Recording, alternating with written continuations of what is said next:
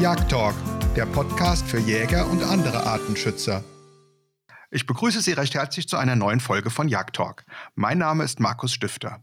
Heute sind wir mit Dr. Madeleine Ziege per App verbunden. Die promovierte Verhaltensbiologin hat in ihrer Doktorarbeit untersucht, warum Kaninchen sich in städtischen Ballungsgebieten so wohlfühlen und dort häufig vorkommen, während die Bestände in der Offenlandschaft oft weiter rückläufig sind. Für uns als Jägerschaft besonders interessant, welche Rückschlüsse können wir aus dem Abwanderverhalten der Kaninchen ziehen und gibt es einen Weg, Kaninchen ihren natürlichen Lebensraum wieder bewohnbar und schmackhaft zu gestalten? Ich freue mich auf ein spannendes Gespräch. Herzlich willkommen, liebe Madeleine. Ja, hallo Markus, danke für die Einladung. Madeleine Ziege hat nicht nur einen eigenen Podcast, den ihr unter die Sendung mit der Ziege finden könnt, sondern hat auch in diesem Jahr das Buch Kein Schweigen im Walde, wie Tiere und Pflanzen miteinander kommunizieren, veröffentlicht. Den Link zu ihrem Podcast und dem Buch findet ihr in der Beschreibung oder auf meiner Homepage www.jagdtalk.de. Liebe Madeleine, ich kann mich noch gut daran erinnern, wie ich damals als kleiner Junge mit meinem Vater am Grab meiner Großeltern auf dem Friedhof unterwegs gewesen bin und es überall von Kaninchen nur so wimmelte. Die Kaninchen knapperten dort nicht nur die Triebe und Pflanzen an, sondern unterhöhlten auch Wege und Grabsteine, sodass diese teilweise in Schieflage gerieten oder sogar umstürzten.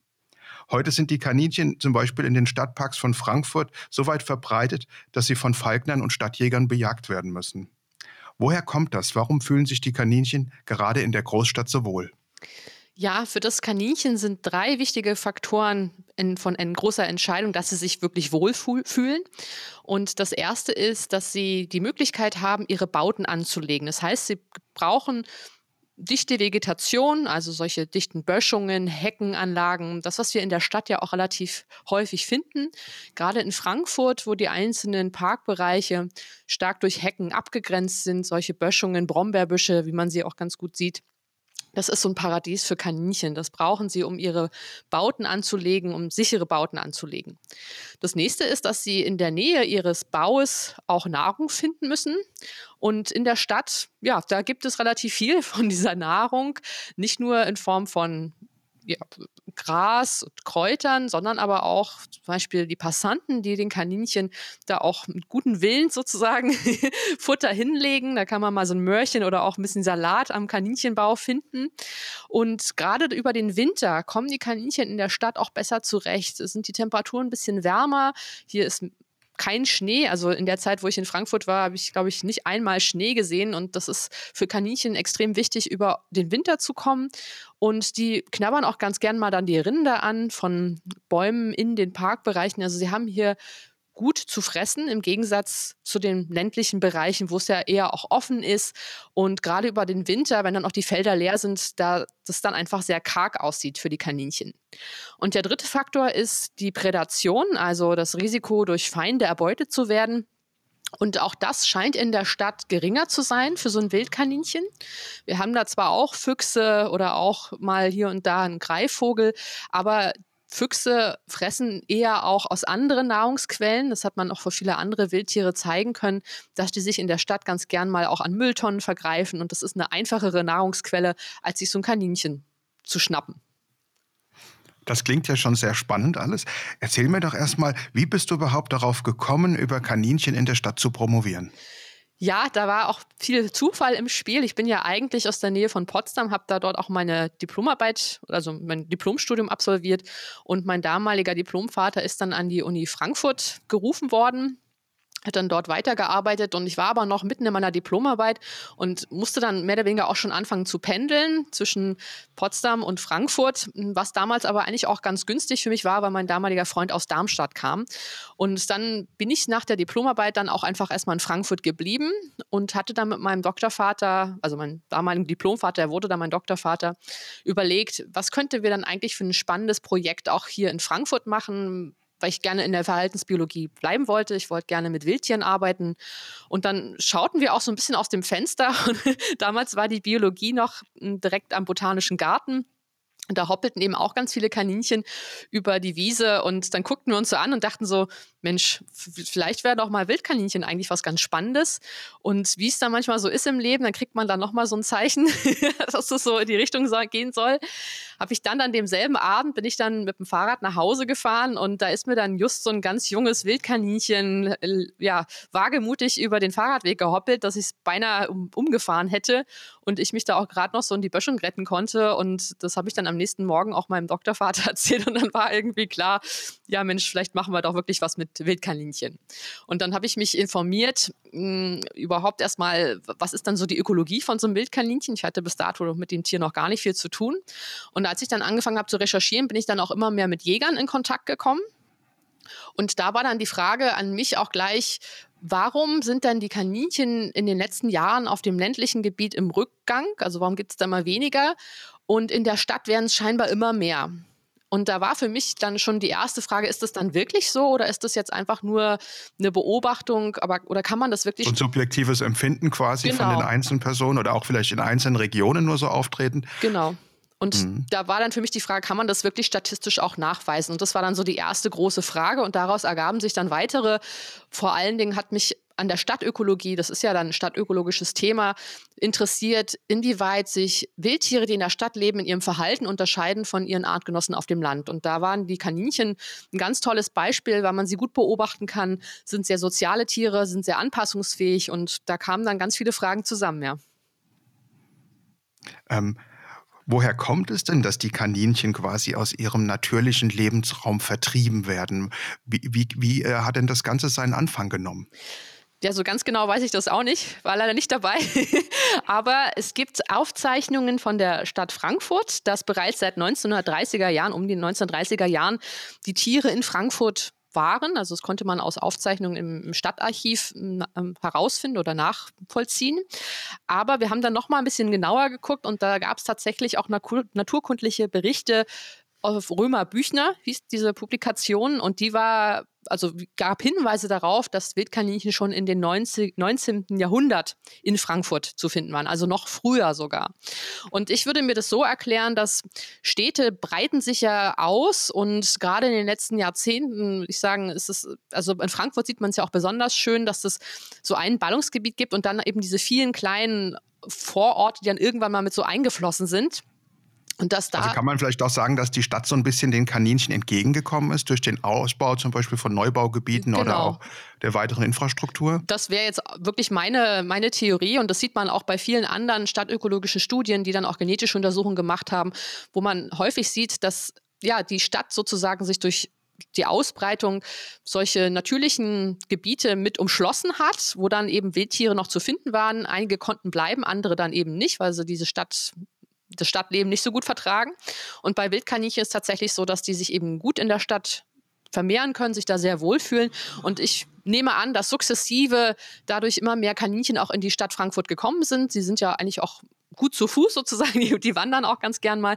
Gerade die Jungtiere, dann die jungen Männchen, und auch die Weibchen werden ja dann vertrieben aus ihrem ursprünglichen Bau und müssen sich dann auch neue Gebiete suchen. Und bin dann der Meinung, dass sie dann einfach gesehen haben, ah ja, das ist ja auch ein schönes Gebiet sozusagen. Also es gibt viele Parkbereiche, viele Nahrung, viele Möglichkeiten, Bauten anzulegen, dass sie sich dann immer weiter in der Stadt Frankfurt dann auch verbreitet haben. Mhm. Du hast ja vorhin schon einige wichtige Punkte angesprochen, aber vielleicht können wir noch mal darauf eingehen.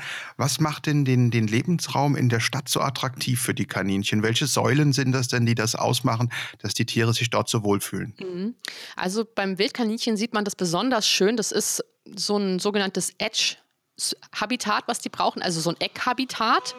Und so ein Eckhabitat zeichnet sich dadurch, dadurch aus, dass es viele verschiedene Lebensräume gibt, also viele verschiedene ähm, Strukturen in in, in einem Gebiet. Also da kommt mal ein Feld, dann kommt mal wieder ein Heckenbereich und in der Stadt wechseln sich halt auf relativ kurzer oder auf kleiner Fläche viele verschiedene Gebiete ab. Also da haben wir dann zwar einmal so ein ja, ich sag mal, versiegelte Fläche, Straßen, Gebäude, aber dann dazwischen immer wieder Grünflächen, dann kommt mal ein Friedhof, dann kommt mal ein größerer Parkbereich. Das, das fand ich in Frankfurt sehr, sehr offensichtlich. Also es ist da wirklich sehr, ja, sehr aus, wie sagt man, also sehr ausgeprägt, diese Habitatstruktur, dieses sehr heterogene. Und eine Stadt ist auch immer im Wandel. Dann werden irgendwo neue Brachflächen entstehen, dann entsteht ein neuer Grünenbereich. Und ich glaube, das ist wirklich so der Schlüssel, warum die Kaninchen in Frankfurt sich besonders wohlfühlen und da eben auch hohe Dichten erreichen können. Einfach weil die Habitatvielfalt da so hoch ist. Also man sagt auch einfach, es ist ein sehr heterogenes Habitat. Und das ist nicht nur was, worin sich Kaninchen wohlfühlen. Man hat beobachten können, dass für Städte vor allen Dingen Arten eben solche Edge-Habitate wichtig sind für Arten, die auch auf dem ländlichen sehr solche gemischten Habitate brauchen. Also zum Beispiel auch Füchse oder ja auch mh, hm, Eichhörnchen oder sowas in die Richtung. Also Tiere, die wir in der Stadt sehen, die auch auf dem Land gerne solche Habitate brauchen. Und wie wir es aber jetzt auch immer vermehrt auch sehen, im ländlichen Bereich gibt es eben nicht mehr diese gemischten Habitate. Da ist sehr viel Offenfläche, sehr viel Monokulturen sehr viel intensive Agrarlandschaft, die eben da nicht mehr groß Möglichkeiten bietet, um sich zu verstecken oder eben auch in einem in der Nähe vom Bau Nahrung zu finden. Und wir konnten diese Hypothese, dass es eben vor allen Dingen diese gemischte Landschaft ist in der Stadt, die für Kaninchen so attraktiv sind, auch in mehrere Art und Weisen nachprüfen oder ähm, sozusagen bestätigen. Und das eins, das erste war vor allen Dingen zu gucken, wie hoch sind dann die Populationsdichten in der Stadt. Und da haben wir tatsächlich dann auch rausgefunden, diese ursprüngliche Frage, die mir gestellt wurde, gibt es dann Zusammenhang? Und ja, den Zusammenhang gibt es, dass mit steigendem Grad der Urbanität, also mit steigender Verstädterung, auch immer mehr Kaninchen zu finden waren. Und ja, das ist ja, das ist ja sehr interessant. Das ist ja eine ganz genau. interessante These auch. Ähm, jetzt nochmal die Frage mhm. auch zu den Prädatoren. Du hast äh, es vorhin schon mal kurz angesprochen, also die Fressfeinde der Kaninchen. Gibt es in der Stadt mehr oder weniger Fressfeinde? Dazu hat uns auch ein Zuhörer eine Frage geschickt, mhm. und zwar Max M. fragt dazu, wie sich der Einfluss der Fressfeinde auf die Kaninchen im urbanen Gebiet auswirkt. Er berichtet von Telemetriestudien, die belegen würden, dass mittlerweile in besiedelten Gebieten mittlerweile genauso viele Füchse leben würden wie außerhalb. Ist dir dazu etwas bekannt, was der, der, der, der, der Einfluss von Prädatoren auf die Kaninchen ausmacht in der, in der Stadt. Genau, das ist natürlich eine ganz wichtige Frage, auch für die Argumentation meiner Studien, die ich hatte. Wir hatten zum Beispiel eine Studie gemacht, wo wir geguckt haben, wie viel Zeit verbringen die Kaninchen eigentlich in ihrem Bau und außerhalb ihres Baus, aber auch wie bauen die ihren, ihren, wie legen die ihren Bau an? Und das hat ganz viel damit zu tun, wie stark sie einem Prädationsdruck ausgesetzt sind. Und wir hatten ganz viele Hinweise, dass die Kaninchen in der Stadt weniger Prädationsdruck ausgesetzt sind als ihre Artgenossen auf dem Land. Und ein wichtiger Hinweis war, dass die Kaninchen in der Stadt auch in kleineren Bauten und somit auch in kleineren Gruppen leben. Und man weiß von Studien von Kaninchen auf dem Land, dass diese große Gruppen Bildung vor allen Dingen dann ist, wenn es sehr eine starke Prädation gibt. Also das war schon mal ein Hinweis darauf, dass die Kaninchen in der Stadt tatsächlich einer geringeren Prädation ausgesetzt sind. Und Indirekt haben wir das auch gemessen, indem wir geguckt haben, wie scheu sind dann eigentlich die Stadt- und die Landkaninchen, weil auch das kann ja was darüber sagen, wie stark die einer Prädation ausgesetzt sind. Und da war tatsächlich, wie auch zu erwarten, die Stadtkaninchen weniger scheu, also an die konnte man näher rangehen. Wir haben sogenannte Fluchtinitiationsdistanzen gemessen, also geguckt, wie nah kann man an so ein Kaninchen ran, bevor es die Flucht ergreift. und mhm. da haben wir äh, im Mittel auf dem Land etwa 35 Meter gehabt und in der Stadt waren es um die 10 Meter, also deutlich deutlich geringer. Und eben auch geguckt, wann kommen die Kaninchen aus ihrem Bau. Es sind ja nachtaktive Tiere, um sich eben vor Feinden in, in Sicherheit zu wägen.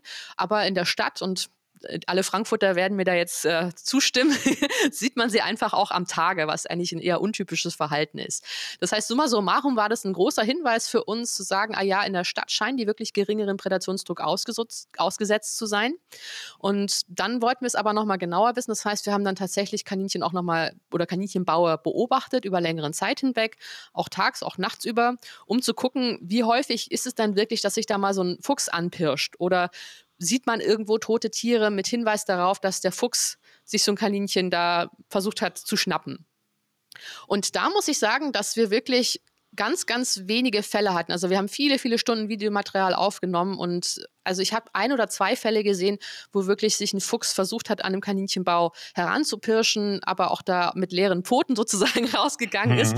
Also es war für mich sehr eindeutig, dass das bei weitem nicht so eine große Bedeutung spielt wie die Prädation durch Füchse für Wildkaninchen auf dem ländlichen Bereich. Und ich argumentiere, oder das machen auch andere Wissenschaftler, die im Bereich Stadtökologie da m, hm, arbeiten, dass zwar natürliche Prädatoren auch da sind, auch für andere Säugetiere, aber dass auch die sich an dieses Stadtleben anpassen und entsprechend zum Beispiel ihr Nahrungsverhalten ändern, also auch andere Nahrungsquellen nutzen. Und da gibt es auch verschiedene Studien, die in Berlin durchgeführt wurden an, Fuchs, an Füchsen, die dann auch zeigen konnten, dass tatsächlich ein großer Anteil des Mageninhaltes ähm, aus Anthropogen, also vom Menschen stammenden Nahrungsquellen herkommen. Mhm. Das heißt also, die Überlebenschancen in der Stadt steigen für Kaninchen. Aber wie kann man sagen, woher wissen denn die Kaninchen das? Oder gibt es bereits eine genetische Disposition dazu, dass sie sich in der Nähe von Menschen wohler und auch sicherer fühlen? Ja, das ist eine schöne Frage. Das habe ich mich natürlich als Wissenschaftlerin auch gestellt. Woher wissen die das eigentlich, dass es in der Stadt schöner ist? Also ich glaube, das ist, hat ganz natürlich auch ganz, ganz viel mit Lernen zu tun. Also es waren dann vielleicht mal ein paar Kaninchen, wie am Anfang schon erwähnt, die dann in der Stadt sich angesiedelt haben, dann relativ schnell auch an Populationsdichten zugenommen haben, einfach weil sie viel Nahrung hatten, weniger Feinde. In der Stadt ist es auch immer ein bisschen wärmer und das ist für Kaninchen ein sehr positiver Faktor, wenn es um die Vermehrung geht, weil sie kommen ja auch aus der Iberischen Halbinsel, also sie brauchen es wärmer. Und ähm, ich habe auch beobachten können, dass aufgrund dieser wärmeren Temperaturen in der Stadt und weil sie auch mehr Futter haben, die auch früher angefangen haben mit ihrer Reproduktionszeit und auch später damit beendet haben. Also sehr wahrscheinlich, dass sie einfach auch mehr Nachkommen in der Stadt haben und dadurch natürlich vielleicht auch eine höhere Generationsfolge, also einfach mehr Wildkaninchen in der Stadt sind als auf dem Land. Und das kann man natürlich langfristig auch sich genetisch anschauen. Gibt es da eigentlich Unterschiede zwischen den Stadt- und den Landkaninchen? Und um genetisch wirklich sagen zu können, es gibt jetzt einen Stadttyp oder es gibt einen Landtyp, das braucht seine Zeit. Also da, da müssen, müssen viele, viele Generationen vergehen, um das auch zu zeigen. Und da muss man auch speziell wissen, wonach man sucht. Also was, wo, in welchem Teil des Genoms von so einem Kaninchen sollten sich Unterschiede zwischen Stadt- und Landtyp zeigen. Also was mhm. wäre dann sozusagen eine wichtige Sache, die sich ändern müsste für so ein Stadtkaninchen? Also zum Beispiel haben die dann ja, sind die vielleicht wirklich generell auch viel mutiger als andere? Also es ist eine ganz schwere Fragestellung, die auch wirklich zu untersuchen, rauszufinden, sind ja Kaninchen in der Stadt anders genetisch als ihre Artgenossen auf dem Land. Es gibt viele Studien, die das einfach anhand von Tiergruppen sich angeguckt haben. Also die wollten wissen, gibt es dann bestimmte Tierarten oder auch Pflanzenarten, die viel häufiger in der Stadt vorkommen als auf dem Land? Und da hat man tatsächlich zeigen können, dass es wirklich einige Arten gibt, die können besser mit dem Lebensraum Stadt umgehen. Und das sind vor allen Dingen Arten, wie ich ja vorhin schon auch gemeint habe, die so dieses, diese Edge-Habitate brauchen, also diese Mix-Habitate. Dazu mhm. gehört zum Beispiel auch der Waschbär in, in dem Bereich, die sehr lernfähig sind, sehr schnell anpassungsfähig sind, auch sogenannte Urban Exploiter. Also man hat da verschiedene äh, Kategorien sich überlegt, wie man das einteilen kann. Und ein Urban Exploiter ist tatsächlich so was wie auch Wildkaninchen. Die können gut in der Stadt, erreichen besonders hohe Dichten im Parkbereich. Ähm, man sieht sie auch in der Innenstadt, aber die können auch gut ohne Menschen. So, die sind da nicht von abhängig, aber die erreichen hohe Dichten in der Stadt, einfach weil dieser Lebensraum für sie sehr gut ist. Sie kommen da gut mit klar, während andere Arten, zum Beispiel ja, wenn wir jetzt mal auch ein bisschen globaler werden, also so so ein Puma oder so oder so ein Schneeleopard, das sind sogenannte Urban Avoiders, die sind einfach so scheu und so speziell in ihrem Lebensraum, die würden wir nie in der Stadt finden.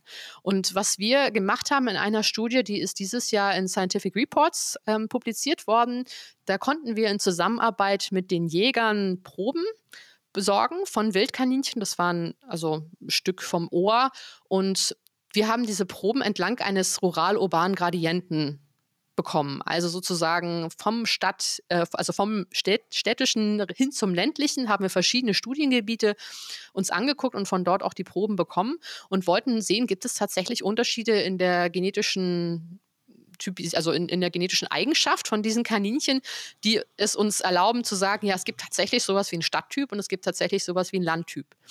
Und was wir gefunden haben, war, dass die Kaninchen in der Stadt zumal erstmal eine höhere genetische Vielfalt aufwiesen als ihre Artgenossen auf dem Land. Und das kann erstmal so ein bisschen überraschend kommen, weil man sich vielleicht vorstellen könnte, Menschen in der Stadt, die sind ja relativ eingeschränkt, auch in ihrem Bewegungsverhalten. Es kann sein, dass die eigentlich immer nur in einem Parkbereich bleiben und sich dadurch über Generationen, über Generationen immer mit denselben Artgenossen sozusagen verpaaren und eigentlich dann in der Stadt die Inzucht höher sein müsste. Könnte man eigentlich davon ausgehen, dass es so genau. ist. Wenn man da eine, so eine Inselpopulation hat, da kommt nichts Neues von außen dazu, dann wäre eigentlich ja, eine Einengung der genetischen Vielfalt eigentlich logisch. Aber das würde ja bedeuten, dass es permanent Nachwanderungen gibt in die Stadt. Genau, also ich würde noch mal ganz kurz auf die Ergebnisse zurückkommen. Also das war das, was wir angenommen haben, mhm. aber es war tatsächlich das Gegenteil. also das war bei den Wildkaninchen eben nicht der Fall. Und es gibt durchaus auch andere Beispiele, wo das tatsächlich so ist, dass die Stadt zeigt, also dass Wildtiere oder auch ja, Insekten vor allen Dingen hat man es auch gesehen, also zum Beispiel bei der Prachtbiene oder auch bei dem Feldsperling oder auch bei verschiedenen Molcharten, dass die in der Stadt tatsächlich besser dran sind als auf dem Land, auch hinsichtlich ihrer Habitatstruktur und auch der Verbindung zwischen verschiedenen Gebieten. Also gerade sehr bewegliche Arten, vielleicht auch welche, die fliegen können, die haben in der Stadt tatsächlich einen Vorteil, weil es hier aufgrund der vielen Parkbereiche, und jetzt kommen wir wieder in diese Vielfalt rein, ja, die einfach besser miteinander verbunden sind, die einzelnen Lebens Bereiche. Und dadurch ist die genetische Vielfalt in der Stadt scheinbar, also kann erhöht werden, weil es hier zu einem schnelleren Genaustausch oder zu einem vereinfachten Genaustausch kommt. Sprich, die Lebewesen können einfach besser miteinander sich verbinden und sich entsprechend dann auch fortpflanzen.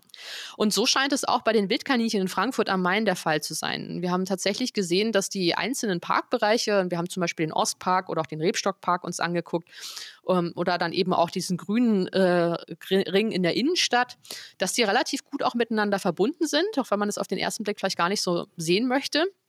Aber wenn man mal auch beobachtet, dass Kaninchen vor allen Dingen nachts dann doch auch mal so über Straßen drüber gehen, dass das nicht unbedingt so eine große Barriere für sie ist. Wir haben dann auch in einer späteren Studie zeigen können mit Telemetrie, dass Kaninchen tatsächlich auch unterirdisch ihren Bau zwischen zwei Straßenbereichen verbunden haben. Also die finden sichere mhm. Wege, auch Straßen zu überqueren. Und scheinbar für das Kaninchen ist die Stadt aufgrund dieser Habitatvielfalt tatsächlich eine Möglichkeit, dass die sich besser austauschen können. Und eine andere Argumentation, die wir hatten in unserer Publikation, war, dass in der Stadt ja einfach auch mehr Tiere da sind, also eine höhere Populationsdichte und dass die Kaninchenbauten enger beieinander liegen. Das heißt, scheinbar ist es hier für die Kaninchen einfacher, mal zum Nachbarbau zu gehen und ja, dort dann sozusagen dem Weibchen anzubandeln und hier ihre, ihre genetische Vielfalt dadurch zu erhöhen. Und wenn wir uns das auf dem Land angucken, da ist es tatsächlich so, dass gerade in den letzten Jahrzehnten ja auch die, ähm, die Bestände zurückgegangen sind. Also auch das konnten wir in der Studie zeigen, dass diese, dieser Eindruck, den die Jäger hatten, wirklich auch gerechtfertigt war, also dass das auch statistisch von den Zahlen her stimmt. Ich kann vielleicht mal auch eine Zahl nennen. Also wir hatten 2000 2013, 2012, als ich angefangen hatte, auch mit meiner Studie dann die ersten Daten auch. Und da hatten wir auf dem Land äh, circa fünf Tiere Mittel pro Hektar und in der Stadt waren es zwischen 15 und 20, einfach mal um so eine Zahl zu haben, mhm. was ja schon eindeutig auch viel mehr ist. Und das hat sich wirklich an lang dieses Gradienten zeigen können. Und Wenn wir uns jetzt, achso, hm? Entschuldigung. Genau, ich würde noch ganz kurz beenden, warum es eben auf dem Land jetzt die genetische Vielfalt auch geringer ist oder wie wir es auch gefunden haben da ist unsere Argumentation, dass es tatsächlich so ist, dass die Kaninchendichte eben mittlerweile schon so gering ist und diese Distanz zwischen den einzelnen Kaninchenbauten so groß ist, dass es für sie sehr schwer ist, dort zwischen den verschiedenen Kaninchenbauten zu wandern, um sich dann auch tatsächlich genetisch auszutauschen. Also es ist hier fast mehr eine Verinselung zu sehen als in der Stadt. Wenn wir uns jetzt als Jäger dieses Thema anschauen, was können wir denn daraus lernen, wenn wir jetzt diese Habitate, von denen du jetzt eben äh, berichtet hast, ähm, in dem städtischen Bereich betrachten? Was können wir daraus lernen? Wie können wir das in der Offenlandschaft umsetzen, vielleicht mit Unterstützung der Landwirte, dass es für die Kaninchen und auch für viele andere Arten äh, dann wieder einen Lebensraum dort gibt oder wir diese Lebensräume wieder verbessern können? Was siehst du denn da so als elementare Punkte an? Ja, ich habe das selbst auch wirklich mit eigenen Augen sehen dürfen. In der Zeit, als ich in Frankfurt war, haben wir mit ähm, einem Jäger zusammengearbeitet, der in seinem Revier sehr stark auf diese drei Säulen auch gepocht hat, sozusagen. Also er hat geguckt, für die Wildkaninchen Möglichkeiten zu schaffen, wo sie ihren Bau anlegen könnten. Also dichte Vegetation in Form von dichten Sträuchern, von dichten Hecken, die er dann halt auch stehen lassen oder eben darauf geachtet hat, dass in, in dem Bereich, wo er da sein Revier hat, dass die dort bleiben und auch ländliche Flächen angekauft hat, um da neue Sträucher auch zu pflanzen. Das war so ein großer Bereich. Das zweite war dann eben auch, dass genug Nahrung da ist. Also gerade für Wildkaninchen braucht es auch eine Mischung aus verschiedenen Feldfrüchten. Die sind ja Vegetarier und brauchen da irgendwie auch frische Gräser, aber eben auch so ein gutes Rapsfeld. Also einfach auch energiereiche Nahrung, die vorhanden ist, damit sie auch gut über den Winter kommen. Und das dritte ist dann eben auch die Prädation also nicht, also zu regulieren sozusagen. Also er hatte in dem Fall dann auch Füchse ausreichend geschossen, damit der Prädationsdruck nicht so ähm, stark auf den Kaninchen lag. Und das hat gleichzeitig auch seine Hasenpopulation hochgetrieben. Also man hat gesehen, dass diese drei Faktoren, die er benutzt hat, dazu führten, dass er derjenige war mit, den, mit der höchsten Wildkaninchen und auch der höchsten Hasenpopulation und auch äh, mit Fasan und auch Rebhühner hatte. Also schien das alles ineinander zu greifen, dass diese Habitatvielfalt nicht nur für Wildkaninchen wichtig ist, ähm, sondern eben auch für viele andere Arten. Genau, nämlich wenn wir jetzt mal zurückschauen und uns die Entwicklungen der vergangenen Jahrzehnte in der Offenlandschaft anschauen. Es sind viele Straßen entstanden, große Neubaugebiete, sowohl für Wohnhäuser als auch für Firmen- und Industriegelände. Mhm. Wir sprechen ja in diesem Zusammenhang auch von der sogenannten Bodenversiegelung. Ich habe jetzt nochmal nachgeschaut, das Statistische Bundesamt weist für das Jahr 2018 einen Flächenindikator, einen Anstieg der Siedlungs- und Verkehrsfläche von 56 Hektar am Tag aus. Das sind knapp 80 Fußballfelder, mhm. wohlgemerkt am Tag. Dieser Flächenverbrauch hat sich in den vergangenen Jahren zwar schon mehr als halbiert, also in den vergangenen 20 Jahren, aber die Auswirkungen sind ja, so wie wir es jetzt auch bei den Kaninchen sehen, bis heute spürbar. Dazu kommen noch die Veränderungen in der Landwirtschaft. Durch die Entwicklung im weltweiten Markt und häufig auch dem enormen Preisdruck mussten die Landwirte die Bestellung ihrer Felder effektiver gestalten. Statt vieler kleiner Flächen, die durch Heckenstreifen oder Feldholzinseln voneinander getrennt sind, gibt es heute fast nur noch große Flächen, Monokulturen, auf denen fast nur noch Getreide angebaut wird. Ähm, wie kann man denn da nochmal äh, die Kurve zurückschlingen und sagen, äh, welche Auswirkungen hatte denn diese Entwicklung auf die Lebensräume vieler anderer Offenlandarten, wie zum Beispiel auch dem Rebhuhn oder du hast auch den Feldhasen mhm. schon erwähnt, der Fasan gehört da ja auch noch mit dazu, viele bodenbrütenden Vogelarten, zum Beispiel wie der Kiebitz. Ähm, wie hat sich diese Entwicklung, konnte man das auch messbar machen? Konnte man das sehen, wie, äh, wie sich das entwickelt hat? Oder kommt das jetzt erst quasi in einem Schlag auf uns zu? Ja, ich glaube, das ist wirklich auch abhängig von der Art, wie man sich anschaut. Also bei sehr sogenannten Stenökenarten, also das sind Arten, die sehr, sehr speziell in ihrem Lebensraum sind, die ganz wenig Veränderungen auch aushalten können, also wenig Störungen auch aushalten können. Zum Beispiel Rebhühner, einfach die sehr, sehr sensibel auch auf Änderungen in ihrem Lebensraum reagieren. Da sieht man sehr schnell, was diese Eingriffe in ihren natürlichen Lebensraum auslösen und eben, dass eben die Gestände dramatisch runtergegangen sind. Ich glaube, das konnte man relativ gut auch in den, ja, in, in Berichten oder auch in Statistiken sehen, dass das nicht so lange gebraucht hat. Bei anderen Arten, wie zum Beispiel auch dem Wildkaninchen, die sind sogenannte Euroöke-Arten. Also die haben einen größeren Toleranzbereich. Die sind recht anpassungsfähig und können auch mit unterschiedlichen Bedingungen zurechtkommen. Und da sieht man eben, die haben sich ja, einen anderen Lebensraum gesucht, in dem Fall die Stadt, und können damit auch sehr, sehr gut klarkommen, weil sie eben sehr anpassungsfähig sind in ihrem Verhalten. Und ich habe mir nun speziell nur die Wildkaninchen auch angeguckt. Und da, finde ich, sieht man es jetzt auf längere Sicht noch deutlicher, was es wirklich auch mit der Population in der, auf dem Land gemacht hat. Es gibt ja immer mal Schwankungen bei den Kaninchen durch bestimmte ja, Krankheiten oder eben auch, wenn es einen sehr starken Winter gab, dass die Bestände dann wieder runtergehen, aber sich in der Zeit dann auch wieder ja, stabilisieren. Aber gerade in den letzten Jahren, man wieder verfolgt hat auf dem ländlichen, dass die Bestände wirklich auch deutlich abgenommen oder die Tendenz eben wirklich runtergeht. Und auf dem ländlichen, äh, in der Stadt habe ich 2011 angefangen mit meiner Doktorarbeit und zu dem Zeitpunkt waren wirklich über ja, viele, viele Jahre immer sehr, sehr viele Kaninchen in der Stadt. Und ich habe in der Zeit, die ich da war, das waren ja dann noch mal gute fünf, sechs Jahre, aber auch feststellen können, dass mit Jahr und Jahr auch weniger Kaninchen in der Stadt zu finden waren. Und jetzt war ich letztes Jahr mit einem Filmteam da, da hatten wir eine Filmdokumentation Hasenalarm gemacht. Und ja, wir waren ein bisschen ratlos, weil ich war dann auch schon lange nicht mehr in Frankfurt, hatte mich vorher noch mal ein bisschen informiert, auch mit den Stadtjägern, wo es dann noch Kaninchen gibt. Und da wurde mir nicht viel Hoffnung gemacht, da auch wirklich Filmmaterial zu bekommen. Und wir hatten wirklich Probleme, Kaninchen zu filmen, weil es nicht mehr so viele gab. Was uns aber aufgefallen ist, ist, dass das, was in, auf dem Land sozusagen dazu führte, dass die Kaninchen immer weniger wurden, jetzt auch teilweise in der Stadt sich zeigte. Also wir, ich habe gesehen, dass Böschungen weggeschnitten wurden, dass dadurch die Kaninchenbauten offen waren und entsprechend ja auch dem schutzlos ausgesetzt waren, Wind und äh, Wetter, aber eben auch Prädatoren und da entsprechend auch keine Kaninchen mehr zu finden waren. Und ja, teilweise auch die Bauten zugeschüttet waren.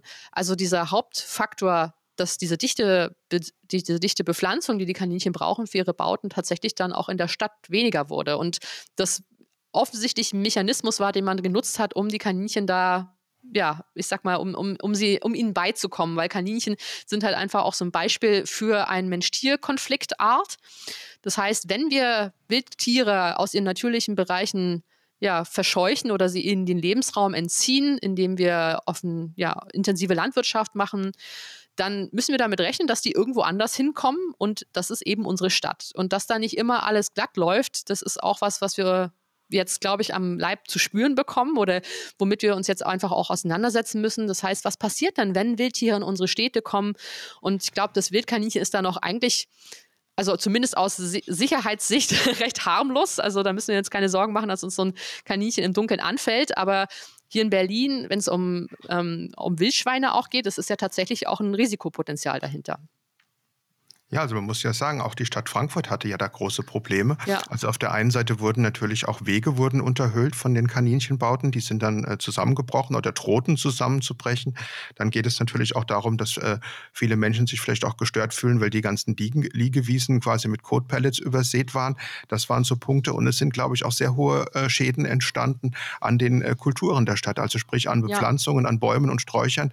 Da sind die Wurzeln angeknabbert worden, die Rinde und dann sind diese, diese Bäumchen Kaninchen, die dann für viel Geld dort eingekauft und angepflanzt wurden, kaputt gegangen. Genau. Da hat man wahrscheinlich auch neben der Jagd noch Konzepte entwickeln müssen, um dann die äh, Kaninchen wieder etwas zurückzudrängen, weil man hörte ja auch immer wieder oder las immer wieder in der Presse, dass teilweise schon von der regelrechten Kaninchenplage gesprochen ja, wurde. Genau.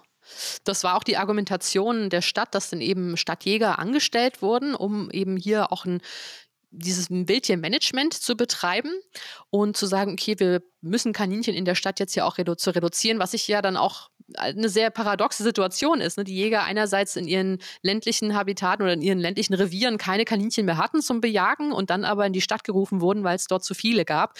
Und das, zeigt ja auch, dass es hier ein Ungleichgewicht gibt, ne? dass irgendwas hier nicht ganz stimmt. Also ich fand das sehr interessant. Das war auch so der Grund, warum ich mich wirklich mit dieser Fragestellung so intensiv beschäftigen wollte, weil ich eben wissen wollte, ja, wie ist es wirklich und was können wir jetzt auch daraus lernen, wenn ich mich damit beschäftige, wenn ich weiß, in der Stadt gibt es mehr Kaninchen, die haben bestimmte Verhaltensanpassungen.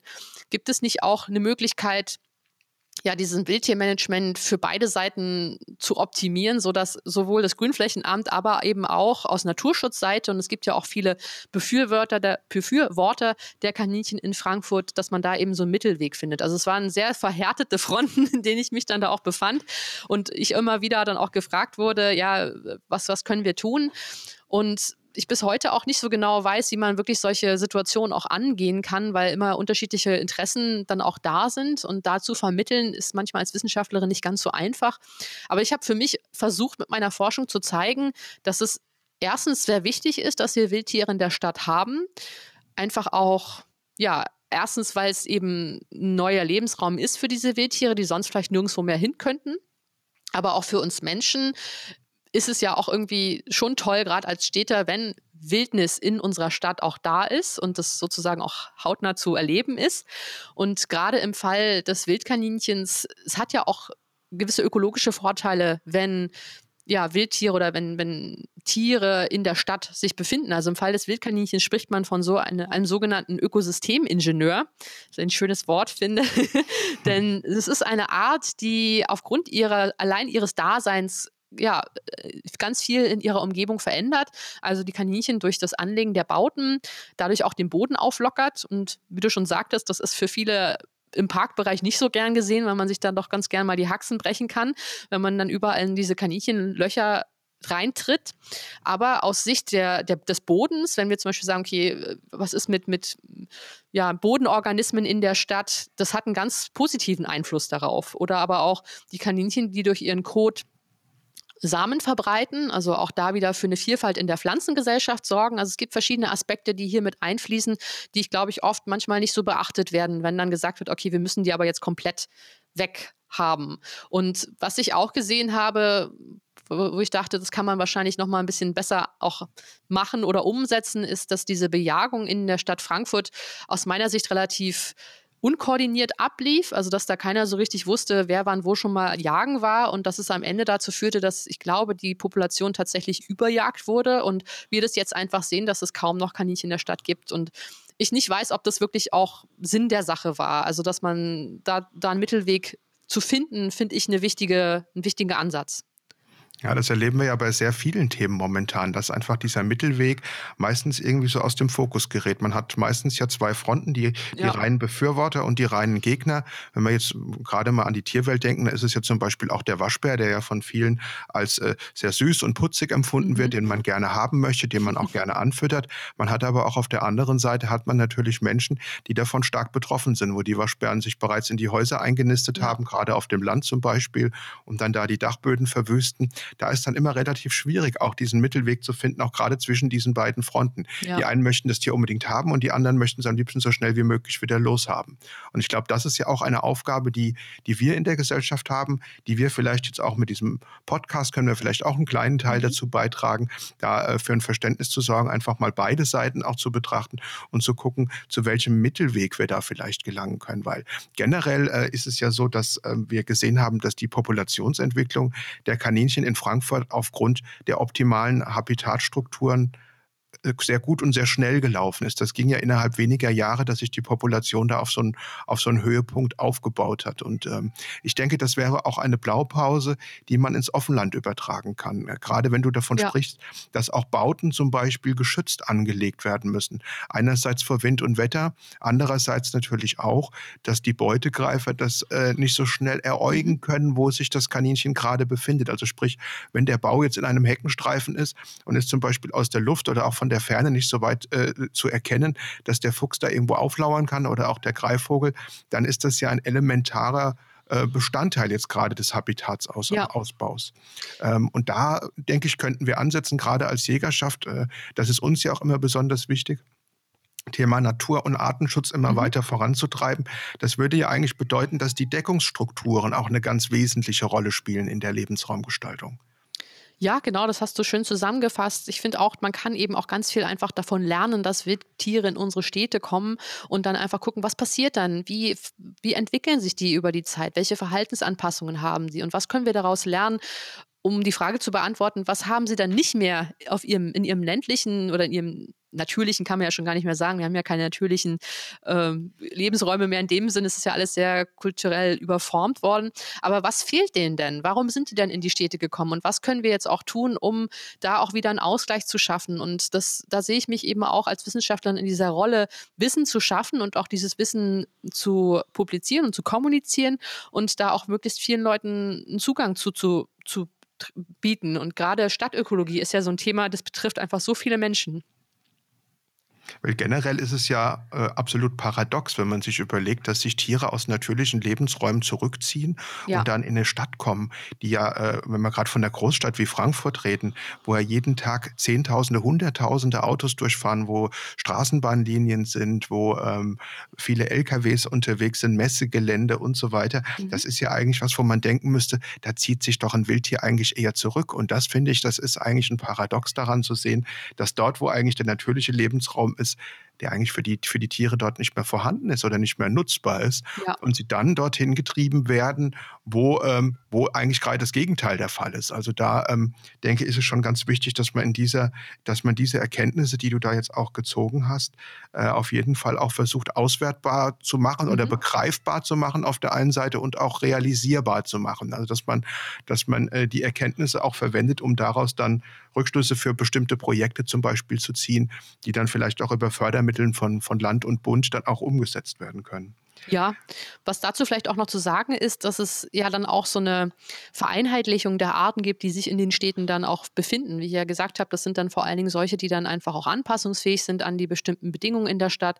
Nicht jedes Tier kann sich an diese ständige Präsenz des Menschen auch gewöhnen. Also wie gesagt, nochmal diese Eureoxteniöke-Arten oder eben wie man sie auch einteilt, Urban Exploiter, Urban Avoider. Also da gibt es eine ganz, ganz große Literatur mittlerweile. Als ich angefangen habe, war, war mit Stadtökologie noch gar nicht so viele Städte noch so ein bisschen in den Kinderschuhen. Aber jetzt ist es ein Thema, worum sich ganz, ganz viele Studien drehen und wo es auch immer wichtiger wird. Und was uns eben auch zeigt, dass Städte zukünftig eine ganz wichtige Rolle spielen werden, um Arten ein neues Zuhause oder einen neuen Lebensraum zu bieten.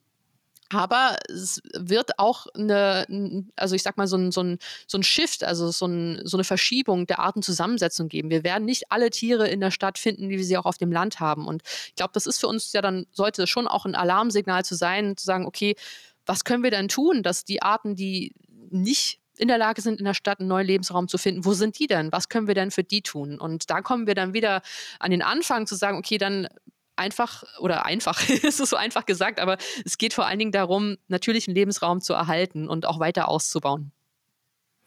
Und wenn wir uns jetzt das gerade nochmal ähm, im Einzelnen nochmal angucken, du hast ja verschiedene Punkte erwähnt, die dafür mhm. eine Rolle spielen. Und ganz wichtig ist ja für uns, dass wir das Kaninchen jetzt in diesem Fall, jetzt in dieser Betrachtung äh, im Verhalten mit der Großstadt, als auch als Leitart ansehen können. Ja? Das heißt, es steht stellvertretend für viele andere Arten, die auch unter diesem Lebensraumschwund leiden, die halt wiederum nicht diese große Chance haben, dass sie sich woanders ansiedeln können. Denken wir jetzt mal zum Beispiel an das Rebhuhn. Mhm.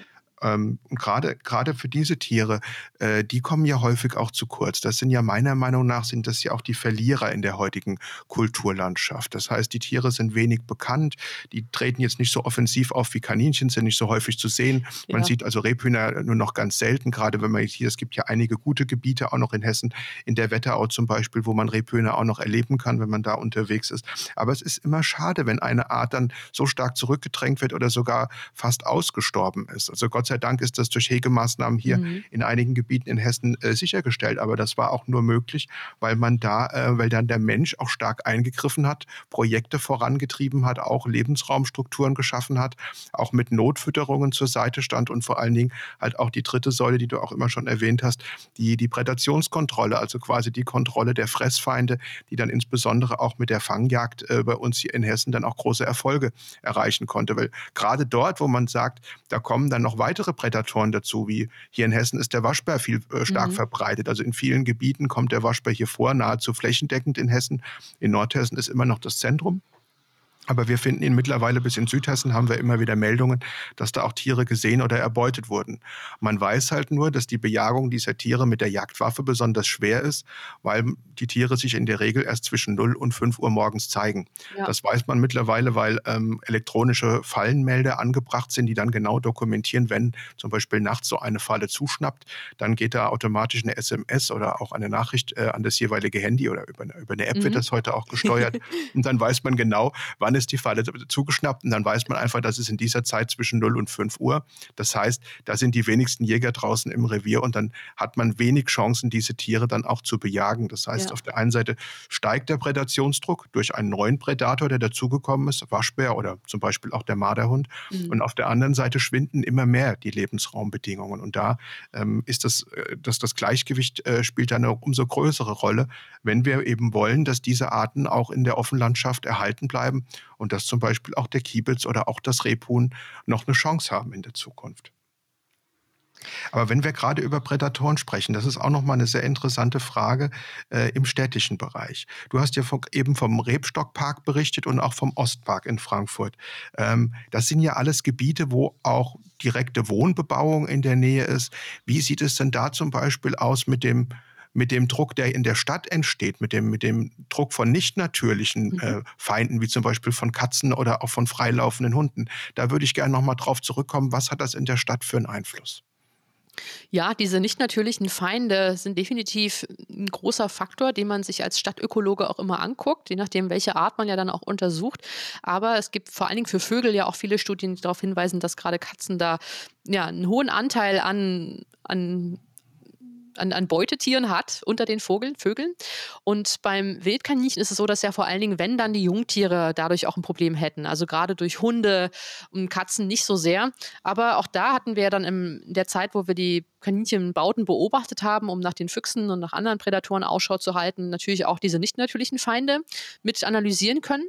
Und tatsächlich hatte ich mehrere Fälle auch gesehen, wo tatsächlich, wo ein Hund auch ein Kaninchen erbeuten konnte. Es waren vor allen Dingen dann junge Kaninchen, die dann noch unerfahren waren und die dann von freilaufenden Hunden in Parkbereichen erbeutet wurden.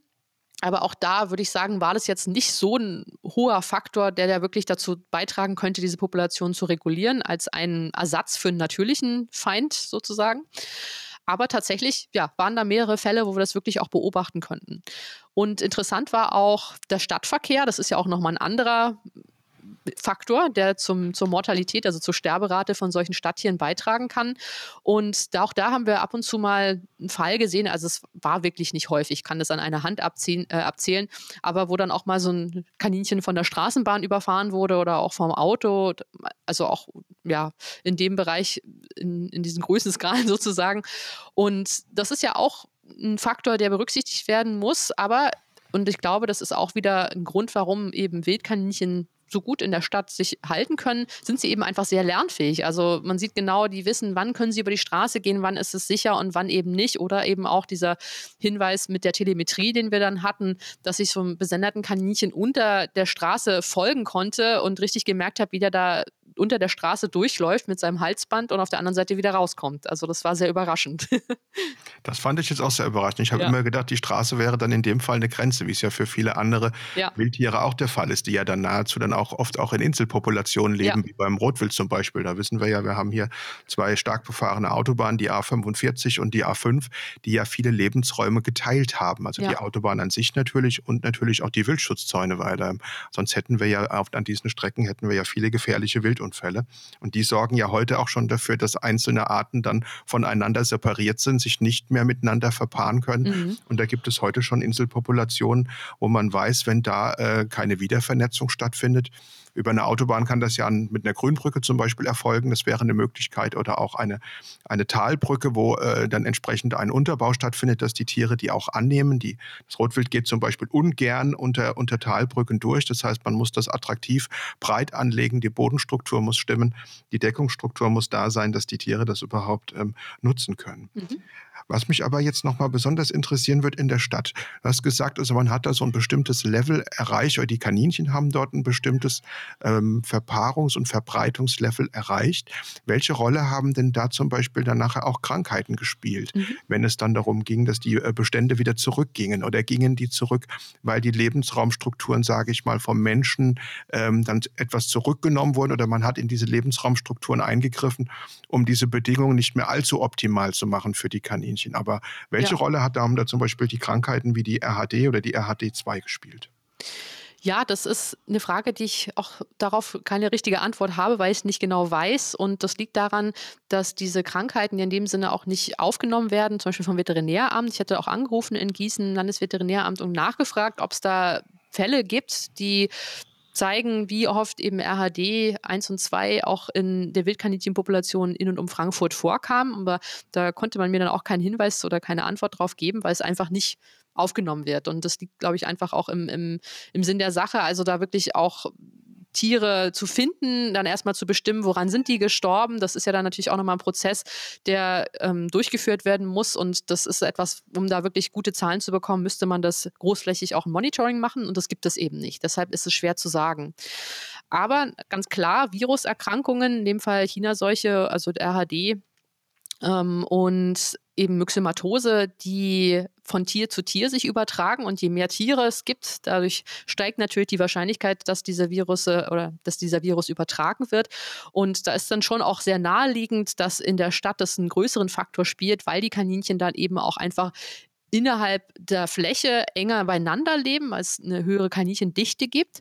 Auf der anderen Seite kann man auch bedenken, ich habe herausgefunden, dass die Kaninchen auf dem Land in größeren Kaninchengruppen zusammenleben. Auch deren Kaninchenbauten waren im Mittel größer. Also da hatten wir so zwischen 12 bis 14 Tiere pro Bau und in der Stadt waren es im Mittel zwischen zwei und vier Tiere. Und das sind ja die Tiere, die eigentlich sehr eng beieinander leben, die in einem Bau sind. Und da sind ja die Zahlen dann wiederum genau andersrum. Also in der Stadt einfach weniger weniger in einem Bau versus auf dem Land. Und das könnte natürlich dann auch dazu führen, dass da diese Infektionsrisiko vielleicht sogar auch geringer ist als auf dem Land. Also es ist sehr, sehr schwer vorauszusagen oder auch da eine Einschätzung zu geben, inwieweit diese Faktoren eine Rolle spielen.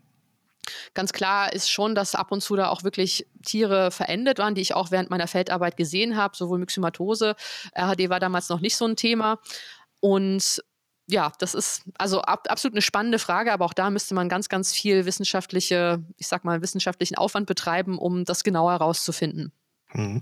Und in dem Zeitraum deiner Untersuchung, vielleicht kannst du da noch mal kurz drauf eingehen, wann das genau gewesen ist, wie lange du das untersucht hast.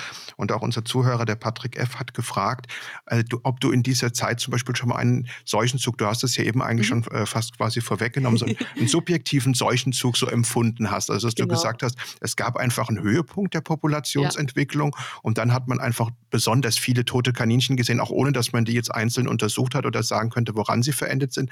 Gab es das mal so und in welcher welcher Zeit, wie gesagt, hast du diese Untersuchung durchgeführt?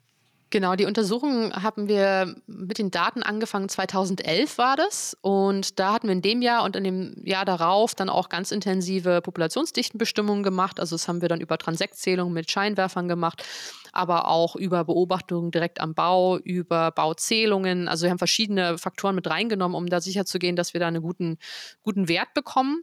Und in dem ersten und dem zweiten Jahr hat man gesehen, dass die eigentlich relativ gleichbleibend waren, die Bestände. Und dann im dritten Jahr habe ich das dann nicht mehr so ganz. Mh, hm, ja, ganz vergleichbar auch durchziehen können, weil es einfach auch sehr, sehr viele Personen braucht, um das statistisch gleichzeitig zu machen, um das gut vergleichen zu können zwischen den einzelnen Studiengebieten. Wir haben das tatsächlich dann auch in über 17 Studiengebieten gemacht, in Frankfurt und dann immer so weiter rausgehend ins ländliche. Und da ist mir aufgefallen, dass dann im dritten Jahr, also das war dann 2013, relativ viele Tiere an Myxomatose auch im Sommer verendet sind. Also es mhm. war rein subjektiv mehr als in den Jahren davor. Und ich bin dann 14, 2014, 2015 dann auch aus Frankfurt weggegangen. Ich hatte meine Feldarbeit beendet und habe dann die Daten ausgewertet und dann nur noch geschrieben und war dann auch selber gar nicht mehr so häufig in Frankfurt vor Ort, habe das aber immer noch mit einem Ohr so mitbekommen und habe dann da schon gehört, dass der Jäger dann auch, mit dem wir damals zusammengearbeitet haben, gesagt haben, Mensch, es werden irgendwie anscheinend auch immer weniger von Jahr zu Jahr. Also das war dann zwar auch so seine subjektive Bestimmung, aber er hatte sich dann auch immer aufgeschrieben, wie viel er beim Frittieren dann auch fangen konnte und es wurden tatsächlich immer weniger. Also vielleicht war das so die Spitze auch des Eisbergs schon, dass es von da an kippte und dann wieder in die andere Richtung ging. Schwer zu sagen. Es ist ja auch nur ein kurzer Zeitausschnitt Ausschnitt, wenn man weiß, dass die eigentlich schon seit 1930 oder vielleicht noch eher da sind. Mhm. Aber die, ja. die große Populationszunahme hat hier erst in den vergangenen Jahren stattgefunden oder hast du da andere Informationen? Also aus meinen Informationen, das, was ich dann auch einfach in Gesprächen mit den Jägern hatte, war auf jeden Fall auch schon bevor ich da war. Also das war ja dann, wie gesagt, 2011. Jahre vorher wurden ja dann die Jäger auch schon engagiert, weil einfach die Bestände so hoch waren und weil es so Probleme gab mit den Wildkaninchen. Also ich würde sagen, dass es schon auch Jahre vorher schon ähm, ja, eine sehr, sehr hohe Bestandsdichte gab. Gibt es denn da jetzt von dir heute Erkenntnisse dazu, wie hoch eine Kaninchenpopulation maximal sein sollte, damit man den Stress und mögliche Nahrungs- oder Paarungskonkurrenz innerhalb dieser Population noch gering halten kann? Also jetzt gerade zum Beispiel auch im, im städtischen Gebiet? Ja, also so eine richtige Zahl hätte ich jetzt nicht. Wir hatten gesagt, äh, als ich dann die, die Daten aufgenommen hat, waren wir so bei 15, 20, also um die 20 Tiere pro Hektar, aber wir hatten auch Parkbereiche, wo uns 25, 30 waren. Also es schwankte sehr stark. Und das ist wirklich abhängig vom Lebensraum. Wenn da sehr viel Nahrung da ist, wenn da sehr viele Ressourcen da sind, dann hält es natürlich noch einen größeren Bestand stand als in einem Bereich, wo es eben nicht der Fall ist. Aber Hinweise darauf, ob es quasi jetzt schon ein Maximum ist oder ob da noch mehr geht oder ob das Ganze wieder in die andere Richtung geht. Das zeigen uns natürlich Verhaltensweisen auch von Tieren. Also Wildkaninchen in dem Fall sind ja auch recht ähm, aggressive Tiere äh, also territorial. Das heißt, wenn ähm, ja, es einfach eine hohe Bestandsdichte gibt, dann sieht man auch, dass hier der Stressfaktor steigt, dass sie häufiger aggressives Verhalten zeigen. Und wir haben auch Verhaltensbeobachtungen gemacht. Also da sieht man zum Beispiel so dieses Parallellaufen von Männchen entlang ihrer Territoriumsgrenzen oder eben auch häufiger mal Verletzungen bei den Tieren innerhalb der Gruppe, weil es dann einfach zu ja, zu stressig für die Tiere wird. Das ist so ein Hinweis darauf, wann es kippen könnte. Aber auch wenn die Tiere anfangen, weiter zu wandern wieder oder abzuwandern, sich noch weitere Bereiche zu suchen, das ist ja dann natürlich auch ein Zeichen, dass es sozusagen voll ist, das Gebiet. Also ich sage dann immer, der Immobilienmarkt in Frankfurt ist heiß umkämpft. Und äh, wenn man dann anfängt, sich äh, sein schickes Eigenheim wieder in anderen Gebieten zu suchen, dann ist klar, okay, es ist hier einfach voll. Zum Schluss noch eine Frage an dich. Was ja. wünschst du dir denn persönlich für die Kaninchenpopulation einmal in der Stadt und auf dem Land? Gibt es da, was ist da dein persönlicher Wunsch? Ja, also für beide wünsche ich mir natürlich, dass sie einen also dass die Wildkaninchen uns auch noch lange in, in, Deutschland als Art begleiten werden, auch wenn da immer so die Argumentation kommt, ja, sie sind ja eigentlich nicht einheimisch, sie sind sogenannte ähm, Archozoen, das heißt, sie sind im frühen Mittelalter zu uns gekommen aus der Iberischen Halbinsel und somit nicht einheimisch als per Definition. Aber ich würde sagen, einfach weil sie auch schon so lange da sind und auch also ein Teil des Ökosystems schon geworden sind, fände ich es persönlich sehr, sehr schade, wenn ich meinem Kind nicht mehr die Möglichkeit hätte, irgendwann mal ein Wildkaninchen in freier Wildbahn zu zeigen. Und nicht nur unbedingt in der Stadt.